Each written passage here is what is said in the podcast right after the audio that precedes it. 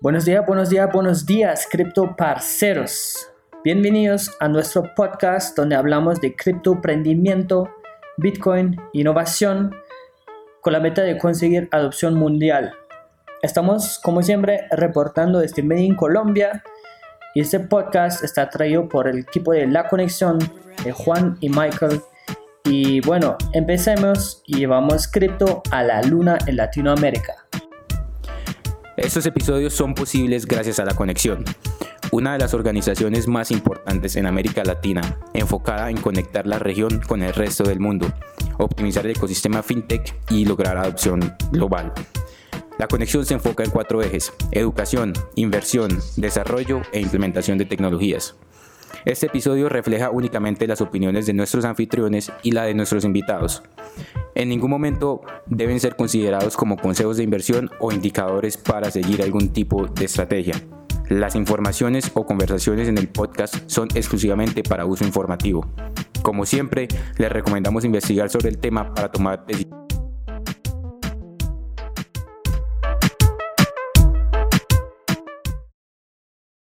Buenos días, buenos días, buenos días, cripto parceros. Aquí estamos reportando desde Medellín, Colombia, y hoy les damos una bienvenida a la segunda edición del podcast de La Conexión, que se llama Cripto Parceros.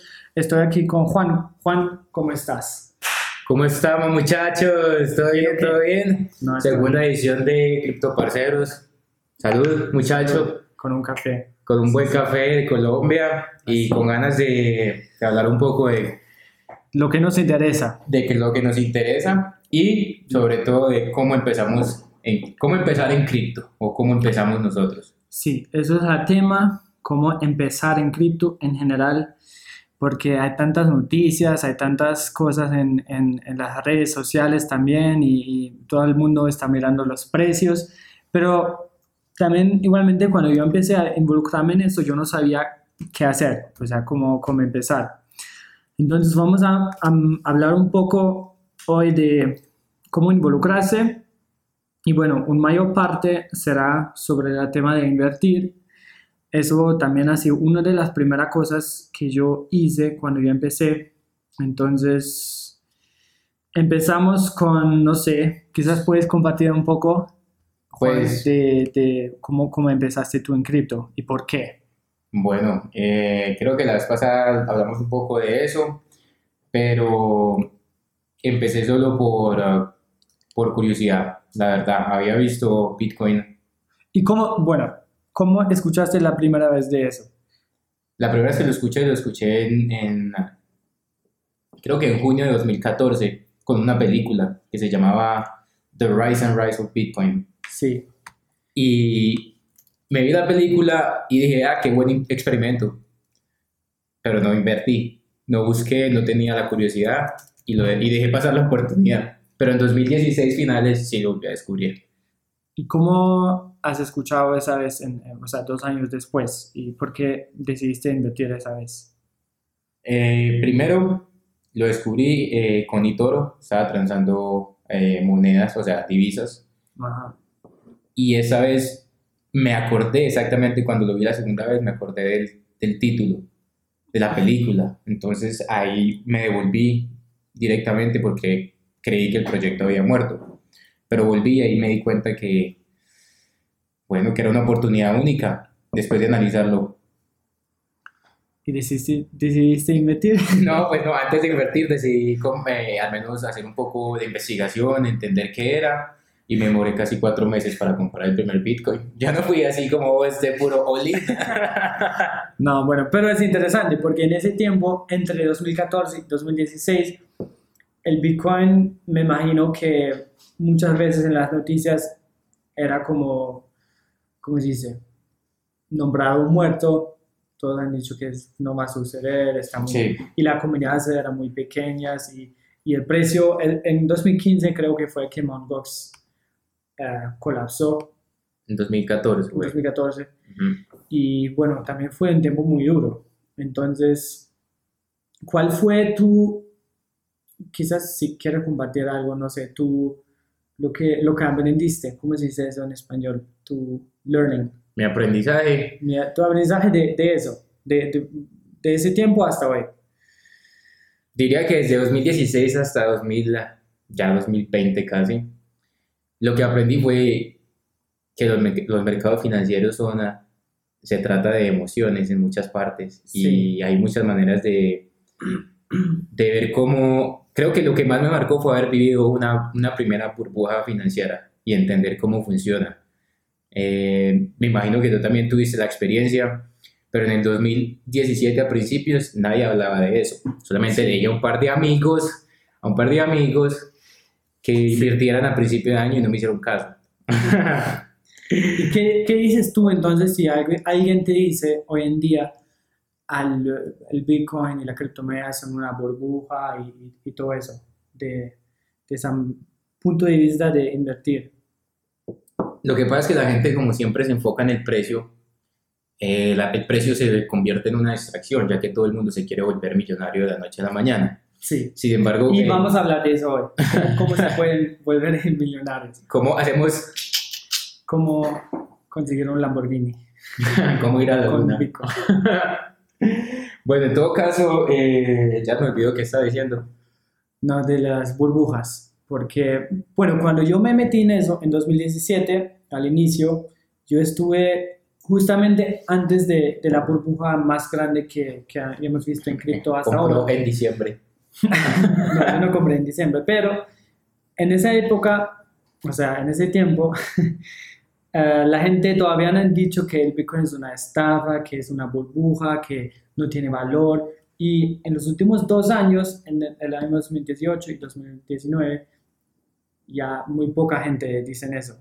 Entonces, ¿tú qué ves que, se está construyendo detrás de- del precio?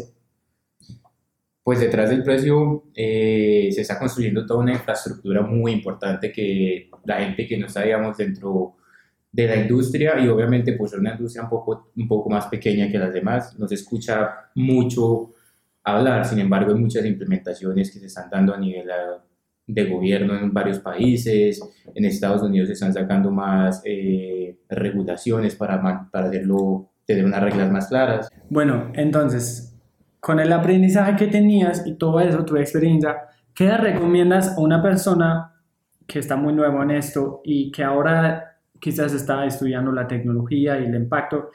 ¿Y qué, qué le recomiendas a esa persona? em, a qué cuidarse o no sé, a qué enfocarse desde el inicio. recomendaría que siempre hay que aprender. Eh, hay que buscar mucho en internet y si es posible preguntar. ¿Pero de qué? Es la pregunta. Porque saber entender qué es el Bitcoin, qué es criptografía, eso es simple, eso es fácil. O sea, tú puedes buscar eso en Google y Sí, ya. me refiero a aprender en tipo de, de talleres eh, como los que queremos desarrollar, en los cuales interactúas con la tecnología y entiendes cómo utilizarlo. Porque mm, nadie entiende cómo funciona si no lo utilizas en verdad. Si no haces una transacción, jamás Sí. vas a aprender. Entonces, eh, creo que es mucho más de poner, digamos, ponerse en juego y, y utilizar la tecnología para, para ver los beneficios que hay. Bueno, porque yo creo que la manera más fácil, obviamente, como empezar a involucrarse es invertir con tu propio dinero. Ujú. Pero al mismo tiempo, como tú dices, creo que es muy importante que mientras estar inversionista, también ser usuario. Sí. también usa las criptomonedas. Porque yo, sinceramente, cuando yo empecé, yo estudié la, la tecnología por unos meses, cuatro o seis meses, pero veramente me ha convencido eso cuando estuve en España en un café con mi mejor amigo y cargué una wallet con, con euros y compré mi primera moneda y la envié a la wallet de mi amigo y Ujú. tomó seis segundos. Eso me sorprendió mucho porque antes cuando yo envié dinero siempre ha tomado dos semanas, no, dos semanas, no, pero tres días, dos semanas y 500 dólares, no, tres- dos, tres días, los fines los bancos no operan, entonces tienes que esperar al, al lunes tiempo, sí. y, y mucho tiempo y, y es muy costoso y lento y no sé. Y también transacciones internacionales que se demoran mucho y son muy costosos, hay restricciones, para abrir una cuenta de banco tienes que tener una edad, tienes que tener eso, eso, eso. Y con cripto, no. Entonces eso me, me convenció mucho al inicio. Por eso recomiendo siempre ser usuario al mismo tiempo de ser inversionista. Y bueno, eso es muy importante. Al mismo tiempo, también es muy importante si uno decide no invertir en Bitcoin o aún si, si decide invertir en Bitcoin, siempre seguir las noticias.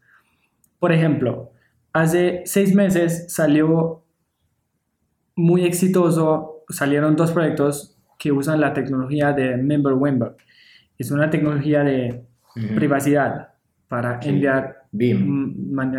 sí, BIM y Green para enviar criptomonedas sin poder trazarlas. ¿Y qué pasó? Hace menos que un mes, un hombre ha encontrado una, ¿cómo se dice? Manera. loophole. Como... Ah, digamos lo que es un loophole, como lo traducimos así directamente, muchachos. Sí, en vivo. Loophole, como una manera para romper ese, esa privacidad. Entonces él encontró una, una, un error técnico, quizás un error técnico em, en el código de Mimblewimble que le hizo posible que él puede ver exactamente las transacciones. O sea, él podía hacerlo en 20 minutos y como le costó como 5 dólares o algo, no sé. Pero podía ver 96% de las transacciones en la blockchain de Green quién envió, dinero a quién. Entonces, ese proyecto en el sentido de cómo nació ya no tiene sentido. Entonces, es muy importante siempre, siempre seguir las noticias, qué pasó con el proyecto en invertí, no solo crear en la gente, ah, él tiene un, un, grado de esa universidad, entonces él debería ser muy, muy inteligente y ya le confía a esa persona. No, tiene que entender también al menos un poco el código y qué podía pasar si, si eso ya no funciona.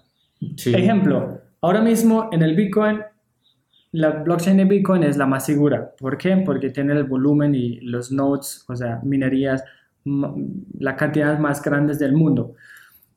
Pero ¿qué pasa si un día un hacker, ¿cómo se dice hacker? Sí, un hacker. Un hacker encuentran una manera para romper la blockchain de Bitcoin, en el, el, proyecto sería muerto.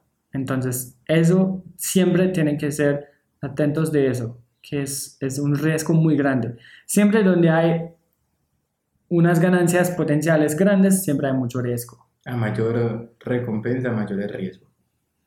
eso. Y sí, es verdad, todo lo que dice Michael es verdad. Hay que enfatizar que eh, hay que hacer mucho la tarea hay que hacer la tarea y en verdad estar, si uno invierte en una moneda o invierte en algo, eh, hay que tratarlo como cualquier otro tipo de inversión, investigar bien quién, quién, quién trabaja o para qué sirve y, como le dijo Michael, ser usuario. Si uno invierte en esa moneda es porque uno va a ser usuario. Yo eh, nosotros utilizamos Bitcoin pues porque no sabemos cómo, cómo funciona sí. y somos usuarios, hay que volverse usuario. Si no, es más bien, si uno los va a tener ahí sin entender qué beneficios puedes tener con ese tipo de moneda, es mejor no invertir.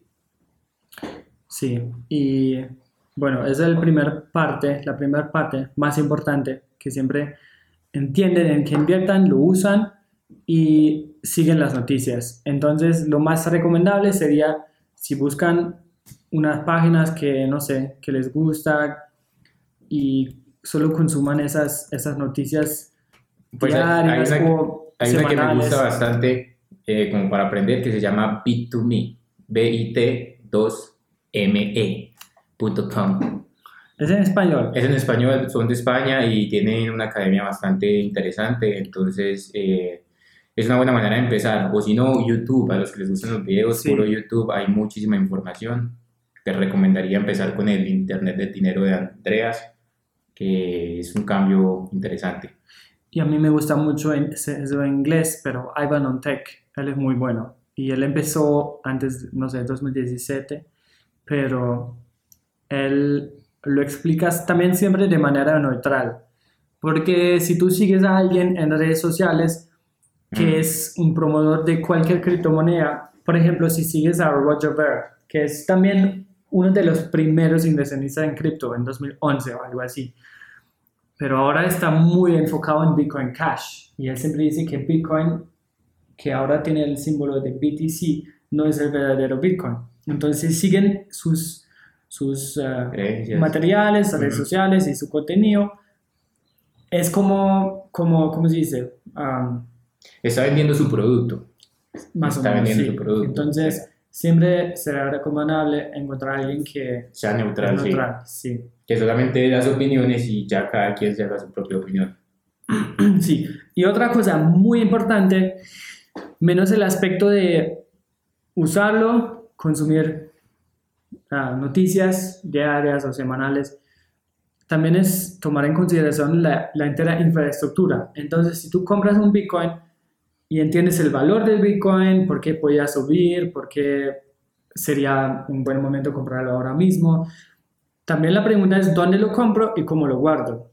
Entonces, esas preguntas también son muy, muy, muy importantes, porque mm. mucha gente lo compran en un exchange um, que no tiene volumen o que es muy, no sé, oscuro porque nadie sabe quién está manejando ese exchange o lo guardan en una wallet que nadie sabe si es segura.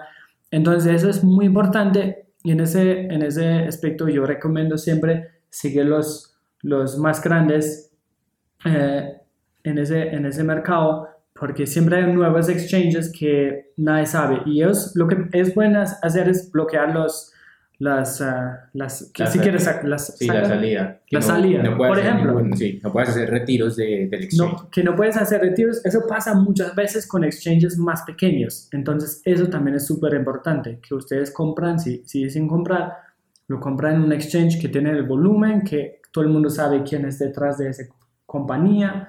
Y porque hasta hoy 99% de, los, de las transacciones pasan o sea, compra y venta pasan en exchanges centralizadas, no descentralizadas. Entonces, hay gente, es una compañía normal, que pueden bloquear, o es como un banco, más o menos.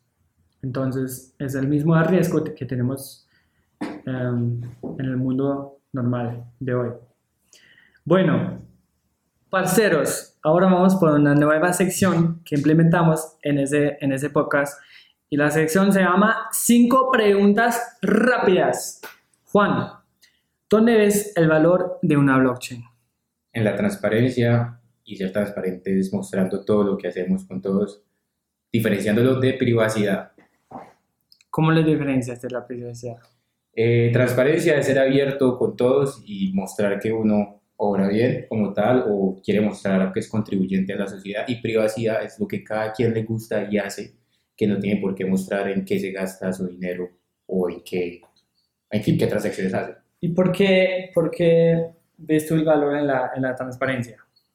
Porque la transparencia muestra hacia dónde van los fondos y el flujo de, digamos, el flujo de caja. Y si es en un país, es importante que todos pensemos como un equipo en invertir en nosotros mismos y nuestra vida que ocultando y robando.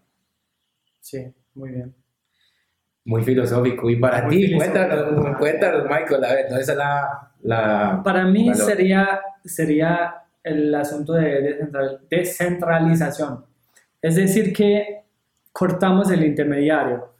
sí. Que al final del día lo que hace la blockchain es reemplazar el intermediario, que es un humano hoy en día, en 90% de los casos, con un código matemático que está seguro, que está abierto, todo el mundo lo puede ver y que desde el día uno de la incepción del Bitcoin nunca ha fallado. Y eso es algo, eso es la revolución detrás de, de la blockchain. Porque podemos conseguir un consenso que no depende de una sola entidad o una sola persona, sino de todo el mundo, no importa si eres millonario, si eres negro, si eres blanco, si eres bonito como yo. No importa de dónde estás, de dónde eres, nadie se importa.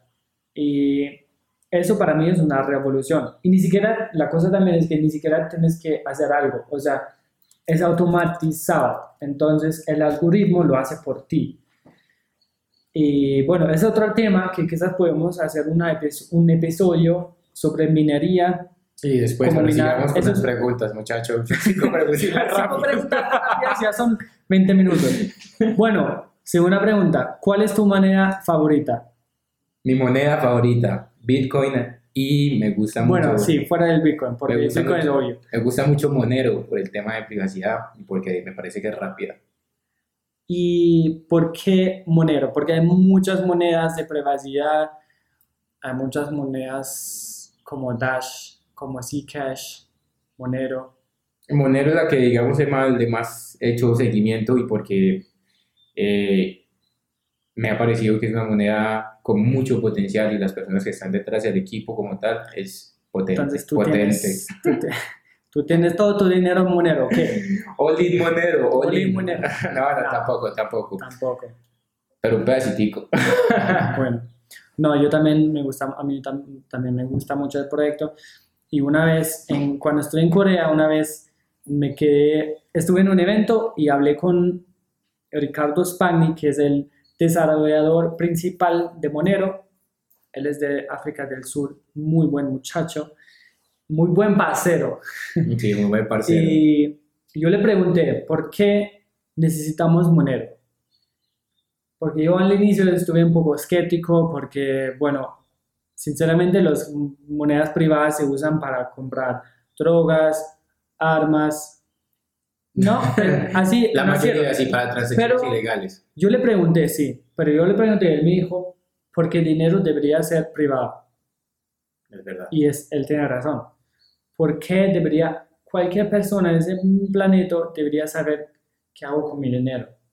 O sea, es un, es un aspecto muy quizás radical para unas personas porque es también un, eh, tiene elementos de anarquía, porque sí, es como, Pero tampoco tanto, o sea, yo no, yo no lo veo tanto así porque me parece que, como él lo dice, a nadie le debe importar yo qué hago con mi dinero. Si yo me lo quiero gastar en, ah, no sé, comiendo o gastándomelo si... sí, pero porque tú eres un buen pasero, pero también hay gente que lo abusa. Entonces, eso es la pregunta. Y la pregunta es también, ¿podemos crear una economía basada en monedas privadas? Y la respuesta, de mi punto de vista, es no. Pero siempre va a tener un mercado y ese mercado va a crecer. Sí. El mercado de privacidad, de transacciones privadas, esas cosas. Y bueno, también el mercado oscuro, no sé si se dice así en Mercado español negro. mercado negro Ujú. también. Y no, no tiene nada malo, solo es así. Y cada uno tiene, puede hacer lo que quiere en ese mundo. Y bueno, bueno el tema con la transparencia. Es que hay que fe- diferenciar esos dos temas, pero podemos hacerlo de pronto en otro episodio en la cual ser transparente no significa perder la privacidad. sí, es verdad. Bueno, la- ahora vamos a la tercera, sí. Dígame, ¿cuál sería solo un aspecto negativo de Bitcoin? Algo mal, algo negativo que podría resultar. Algo que le puede pasar que sea negativo y, y Cualquier cosa que viene en tu mente, lo, único algo negativo, negativo. lo único negativo que pienso es la dificultad de utilizarlo, digamos, pero en el sentido de utilizarlo legalmente, porque digamos, hay muchas personas que creen que es ilegal tener o utilizarlo. Eh, entonces, como que digo, lo único malo cuando me dicen Bitcoin, pienso en lo, en lo difícil que a veces puede ser para personas como utilizarlo o hacer parte de él. Pero esto es una chimba. Pero como yo no entiendo 100%. O sea, de, de parte de la gente, de los usuarios o, o cómo. Si hay, por ejemplo, yo no conozco nada, me gustaría entrar a comprar Bitcoin o tener un poco de Bitcoin.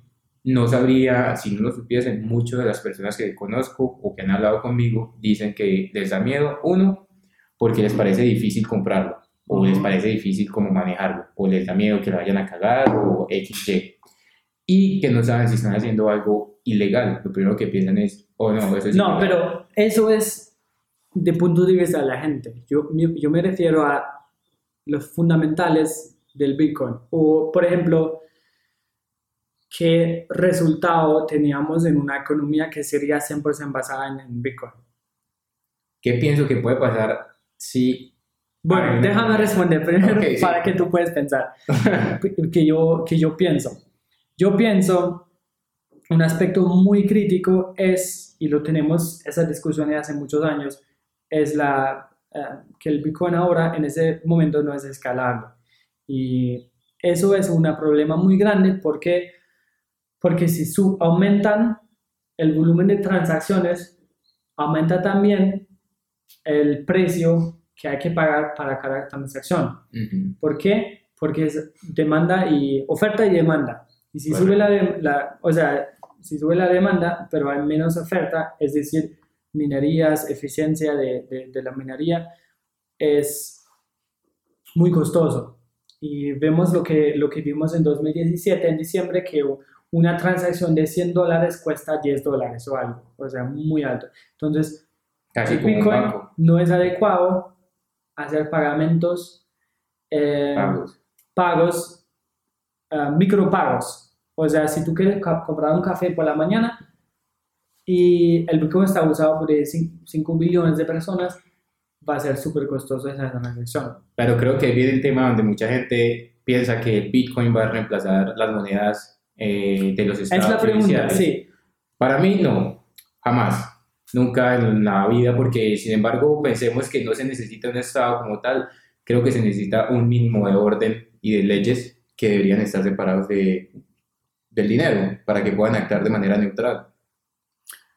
Es O la no. pregunta, porque si tú lees el white paper de Bitcoin en el, ¿cómo se dice? Headline. El título. En el título, exactamente. Muy bien tu español. Así Hablas muy bien el- Yo sé, gracias. En el título del white paper de Bitcoin dice que es un, un cash system, o sea, para pagamento, ¿cierto? Entonces, según la idea de Satoshi Nakamoto, el Bitcoin debería ser usado como medio de pagos. Pero con esa tecnología que tenemos y el estado en, en, en- en cual estamos, es, no funciona así. Por eso, también para explicar eso un poco, por eso se nació Bitcoin Cash. Porque lo que hizo Roger Ver, que era uno de los principales um, líderes, como, como se Sí, leaders, líderes o líderes en- figuras representativas. sí, figuras públicas también de Bit- Bitcoin hace muchos años, eh, lo que dijo él es que yo no soporto eso más porque los transacciones son muy costosos y eso no es escalable. Por eso hago una copia del código de Bitcoin, pero cambio unas cositas. ¿Y qué hizo? Él aumentó la um, block size. El tamaño del bloque de transacción. Sí, porque ahora en cada bloque del Bitcoin solo caben, ¿cuánto? Un megabyte. un megabyte Ajá. y Bitcoin Cash lo ha hecho cuatro veces más grande, ¿cierto? Creo que va evolucionando. a y lo quiere aumentar siempre, siempre. ¿Por qué? Porque él dice que el bloque dura 10 minutos y solo puede guardar cualquier, o sea, Cantidad de transacciones. cantidades de transacciones, gracias. Pero no es suficiente, porque lo más transacciones que tenemos, lo más espacio necesitamos. Y por eso hizo una copia, y eso se llama un hard fork, y creó el, el Bitcoin Cash. Pero los, los soportes del, del Bitcoin que, que conocemos hoy dicen que, bueno, tenemos alternativas. No tenemos que aumentar la block size porque eso cambiará fundamentalmente el- el- la tecnología y otros aspectos. Por tema de seguridad. temas de seguridad, sí, también. Y implementaron o crearon algo que se llama Lightning, Bitcoin, el Lightning Network, la Ujú. red de Lightning.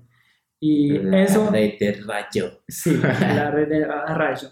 Y lo que debería hacer eso es como una, una segunda eh, Capa. Capa encima de la blockchain de Bitcoin que lo hace posible que decimos yo pago mi café, si compro un café cada mañana en la misma tienda o si yo pago mi arriendo, yo abro un canal de pago entre mí y esa entidad o esa persona y eso es fuera de la blockchain. Entonces yo no necesito el consenso de todo el mundo Para hacerlo. para hacer esa transacción, sino es, es solo entre, entre mí y él. Entonces solo hay dos puntos de peligro, eh, técnicamente. Pero em, eso no sé si va a funcionar tampoco, no sé.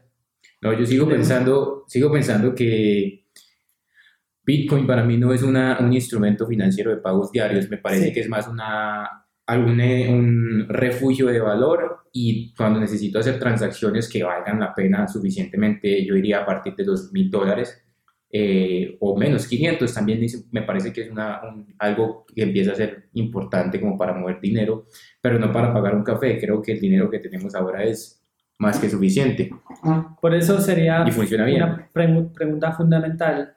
¿Para qué necesitamos Bitcoin? ¿Qué será el Bitcoin en 20 años? ¿Será un medio de pago? ¿Lo comparamos con el dólar o lo comparamos con oro? Y como el Bitcoin también es deflacionario, porque está em, tapado, Tiene un límite tiene un máximo. límite un límite eh, máximo, un de tope. oferta, Ajá. un tope, eso, de 21 millones de Bitcoin, entonces es deflacionario y la gente va a perder accesos, entonces va, va Lo que pasa es que sí, muchas de las transacciones que queden guardadas ahí. Eh, son importantes, digamos, en cualquier tipo de transacción que se mueva. Entonces, quizás, bueno, ahora creo que el 90% de la gente en cripto son más convencidos que el Bitcoin va a ser usado como refugio de valor para invertir en el tiempo largo, quizás, su dinero. Y también para asegurarse de una crisis financiera, de una crisis económica. Entonces, lo que vemos con, con cada vez cuando hay una crisis financiera como el 2008, por ejemplo, aumentó mucho el valor del, del oro y de otros, eh, ¿cómo dice? Otros metales. Otras Sí. commodities, otros metales. Sí, eso.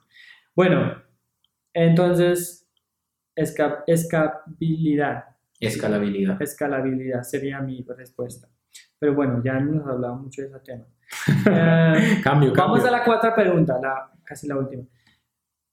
Ya habíamos hablado de la blockchain, cuál es el valor, de qué sirve, pero ¿qué pasa con criptomonedas? O sea, criptomonedas y blockchain, ¿cuál es la diferencia y, y cuál es el valor de criptomonedas? Eh, en ese tema, creo que hay que saber diferenciar también entre criptoactivos y criptomonedas, porque siempre creo que hay esa, todo, todo cae dentro de las criptomonedas y creo que hay una diferencia interesante ahí. Cuéntanos, cuéntanos. La diferencia interesante que me parece es que como tal criptoactivos o algunos tokens son utilizados únicamente, o sea, son hechos para ser utilizados dentro de esa red. ¿Se me entiende? Si quieres hacer, digamos, en Ethereum transacciones como tal entre contratos inteligentes, Sí, debes poseer Ethereum para hacer funcionar el contrato inteligente. En Bitcoin, pues no, no, no, no pasa eso hasta ahora, porque, pues, digamos, están haciendo RSK, está haciendo su Bitcoin Smart, entonces es diferente.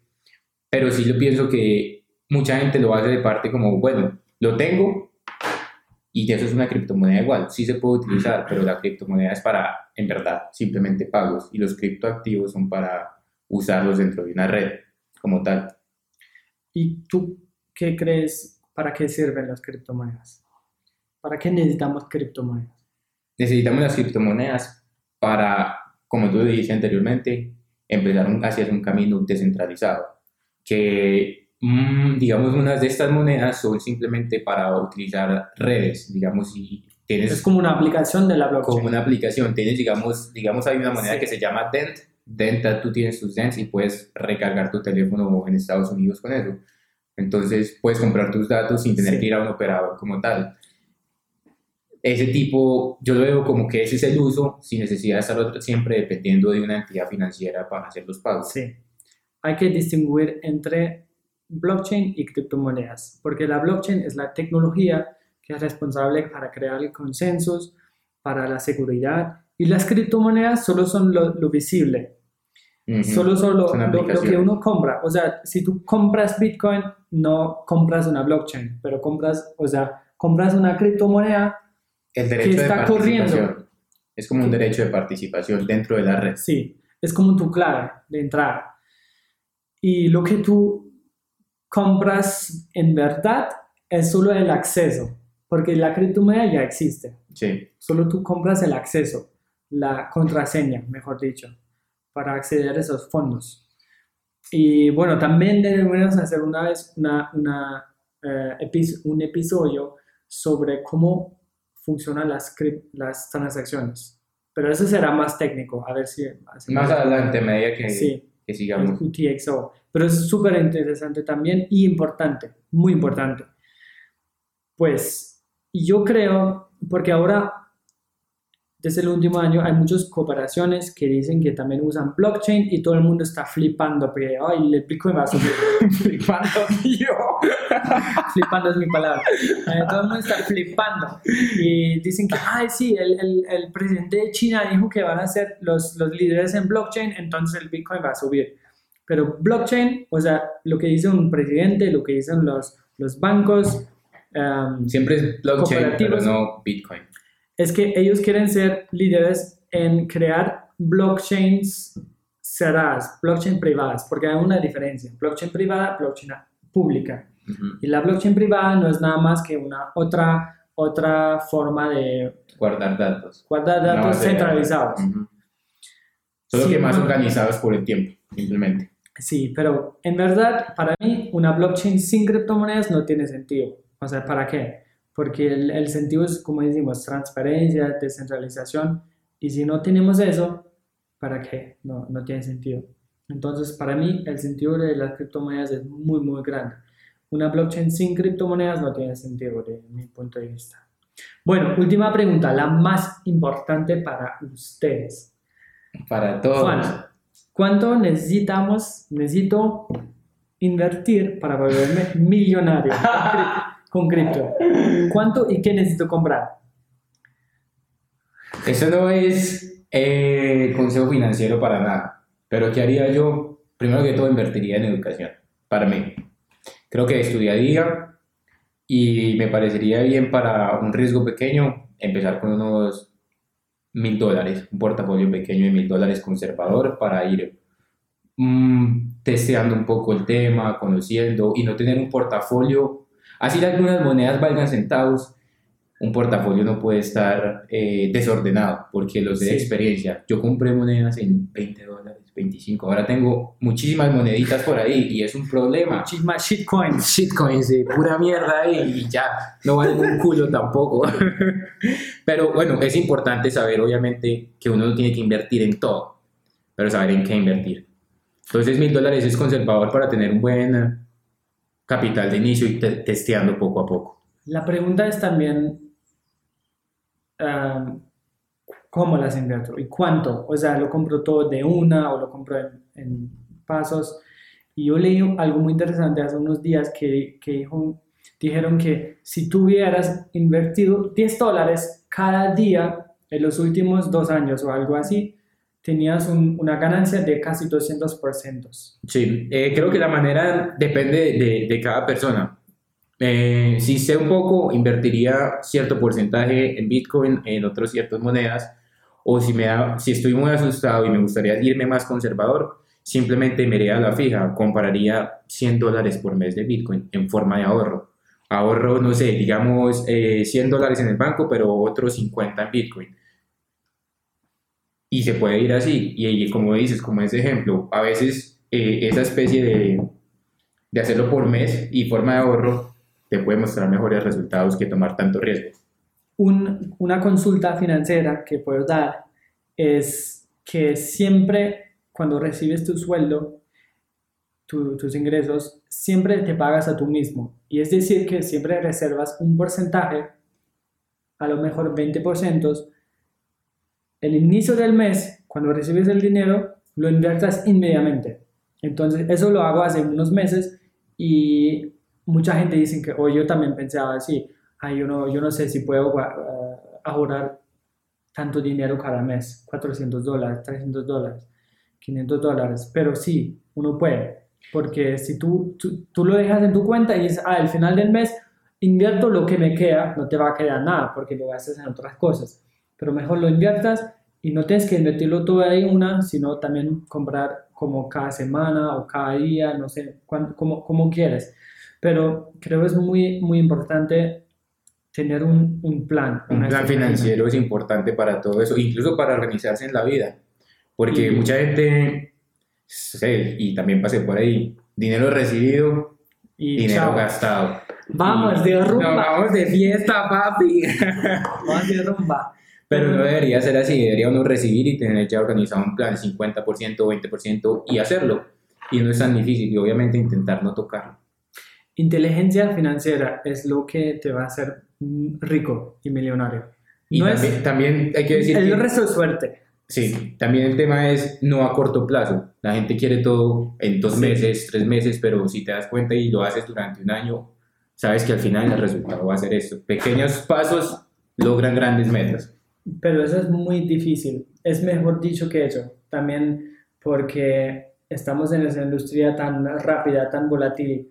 Y hemos escuchado esas historias que la gente inviertan mil dólares y en menos que un año son millonarios, como le pasó en 2017.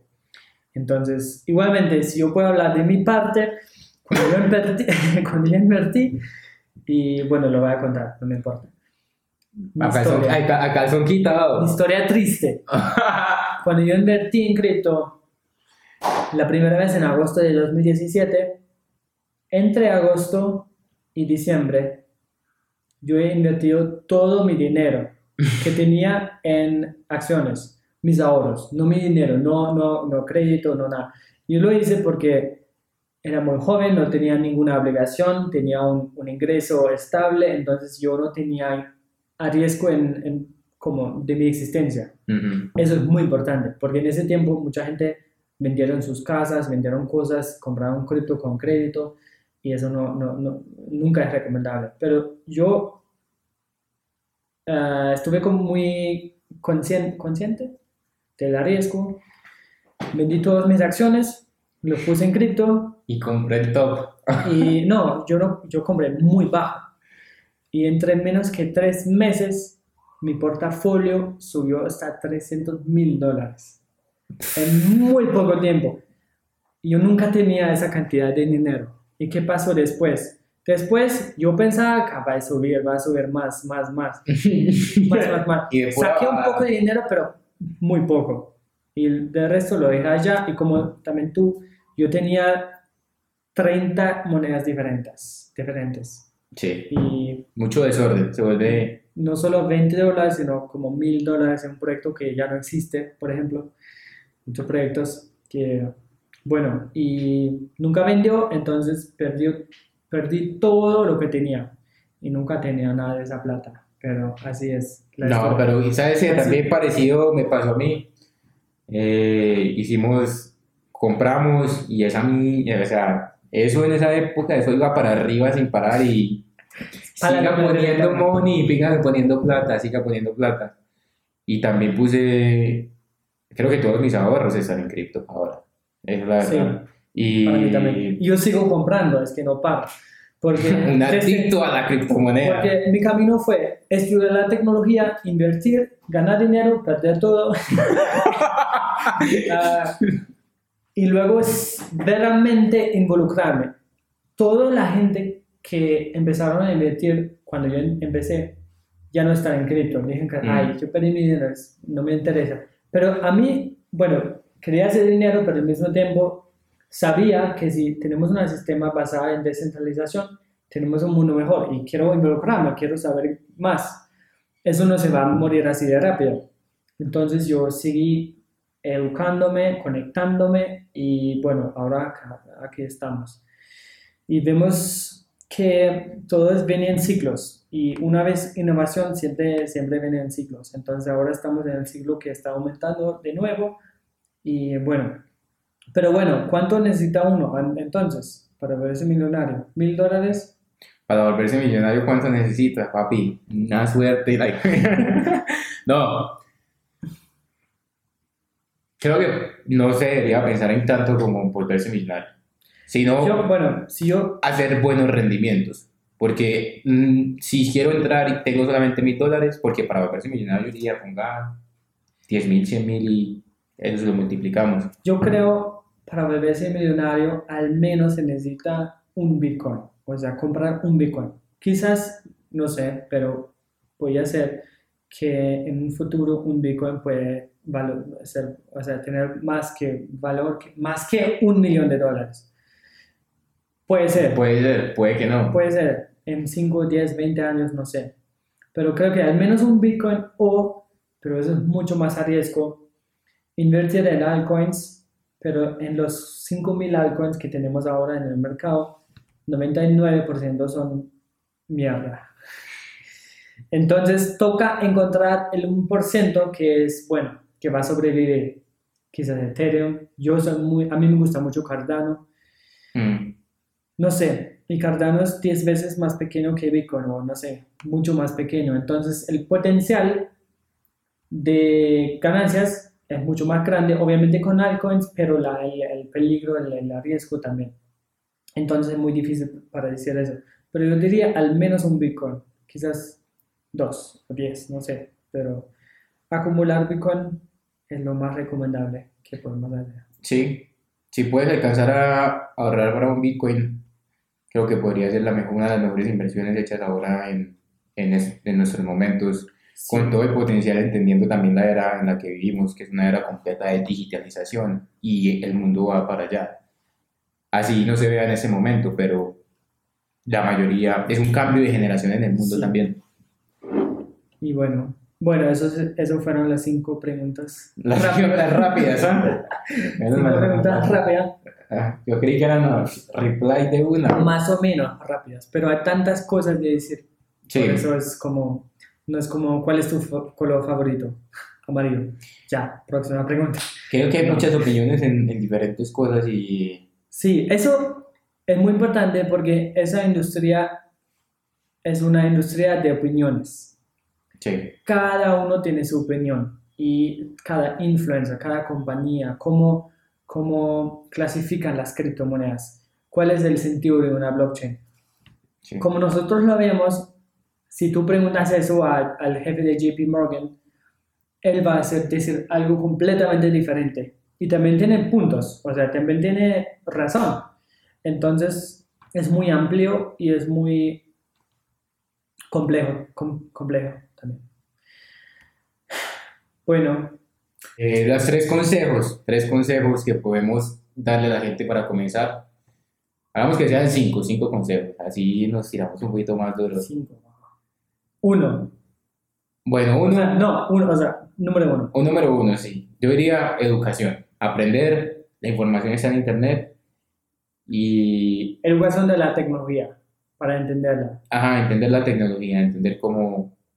No, no se necesita saber cómo funciona completamente, como técnicamente me refiero, pero en qué consiste la tecnología como tal. Sí. Dos. Dos, diría que organizarse financieramente, organizar las finanzas, Y- porque se trata de una inversión y para empezar a invertir debemos ser organizados con una... Y yo también recomiendo muchísimo leer libros, mirar videos en YouTube sobre inteligencia financiera, como Rich Dad Poor Dad, leer ese tipo de libros Mm, que, que te enseñan cómo man- manejar tus, tus finanzas, cómo ordenarlas. Tres, yo diría, como dijimos antes también, eh, consumir noticias no- diarias, a lo mejor una hora o aún solo 20 minutos, no importa, de todo lo que pasa en el espacio, de todo lo que, no sé, lo que pasa con el avance técnico. Cuatro, yo recomiendo abrir cuentas en Twitter, en Medium, en Facebook y seguir líderes que están activos en esa industria porque allá siempre uno está como muy actualizado en lo que pasa. Eso es muy importante también. Y cinco, Yo diría que el consejo número 5 es estar... a- es una tecnología muy experimental y creo que uno debería estar preparado a, a que las cosas también puedan salir mal. O sea, estar preparado, invirtiendo en lo que uno está dispuesto a perder. Ajá, emocional y a estar perder dispuesto. todo. No irse all in porque me parecería que no es lo suficiente diversificado y puede, no lo creo, no lo creo, personalmente no creo que esto vaya a fallar, creo que hay una infraestructura buena, pero quien quita que, y si se pierde el dinero, uno tiene que estar Sí, dispuesto a saber que lo perdió. Entonces creo que emocionalmente uno tiene que estar preparado para esta montaña rusa de sub y bajas. sí, no, es muy importante. Sí, yo creo que eso es lo más importante y lo más básico que uno puede hacer y lo puedes hacer hoy, ahora mismo. No hay que estudiar, no hay que, no sé. Quizás un dos consejos más que uno puede hacer es buscar por meetup.com o comunidades, no sé, donde hay eventos sobre esos temas, unirse a esas comunidades, conectarse con esa gente, hablar con la gente y Involucrarse más. involucrarse más. Porque si, si es algo físico, que tú puedes hablar con las personas, es siempre mucho más valor. Y hay muchos meetups que son En gratis. cada ciudad. Ajá, en cada ciudad. Solamente es buscar y, Estamos aquí en Medellín, Colombia, y hay muchos. y en Bogotá también. Y en todo lado hay que buscar un poco en internet e ir a par- y participar, Sí. escuchar y tener nuestras propias opiniones sobre lo que queremos hacer. Nadie los, nadie los obliga a invertir, solamente uno mismo decide participar. Exacto.